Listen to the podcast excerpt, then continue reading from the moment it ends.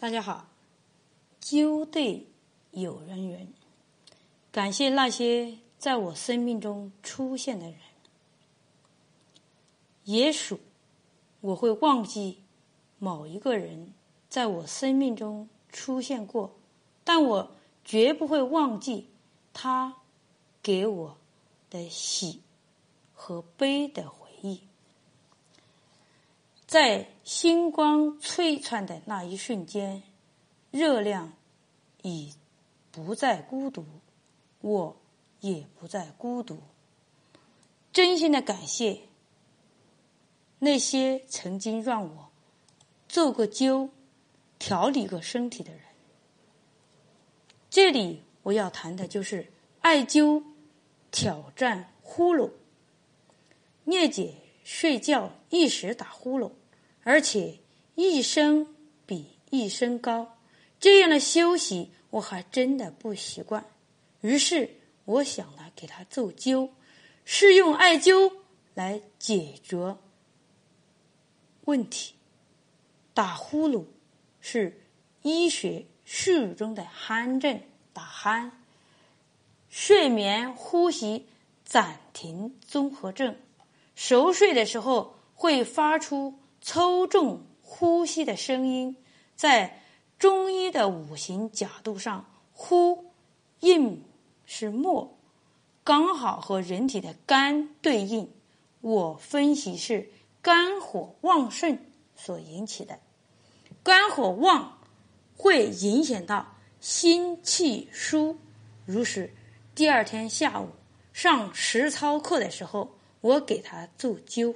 我选择了水墨相生的穴位，肝经的原穴太冲，小肠经的哎穴位后溪啊，阴阳平衡。肝肝经属木，小肠属火，于是就有木生火。好，那么呢，肾经的营血软骨配照海来活血凉血。胆经的足离气和肾经的玄中相对应，啊，相对应，在肩胛呃骨边缘上，我选择的破户和魂门，也就是破进入门户。我们常说三魂七魄，魂这里是指精气，魄这里是人的形骸。啊，如魂日排不是游离于外，日人进入睡眠的状态中，魂是休息的，而排是在工作中。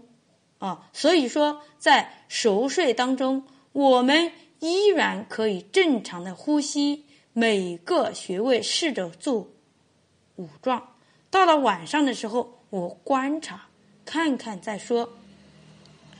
晚上，聂姐依然打呼噜，呼噜声音没有那么高昂，声音低沉。我在思索我的穴位选择，选择的是营穴和原穴。啊，最后呢，我发现有些错误，影响到声音的穴位应该是经穴，对应的穴位我选择了错误。第二天下午的时候，我再次进行恒定。重新选择肝经的中风、小肠经的阳谷、胆经的阳府、心经的灵道，呃，软骨、照海，呃，排排户、魂门依然不变，每个穴位五壮。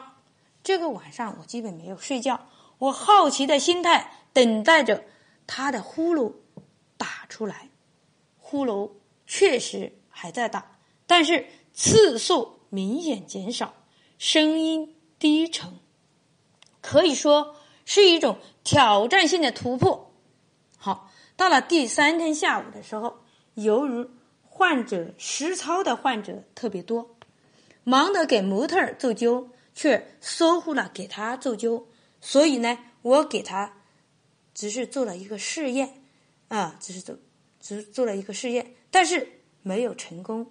真是一种损失，哎，我打算在三月八号，在他来助教的时候，我认真的对其呼噜进行艾灸，所以呢，故此我提前分享了这一次。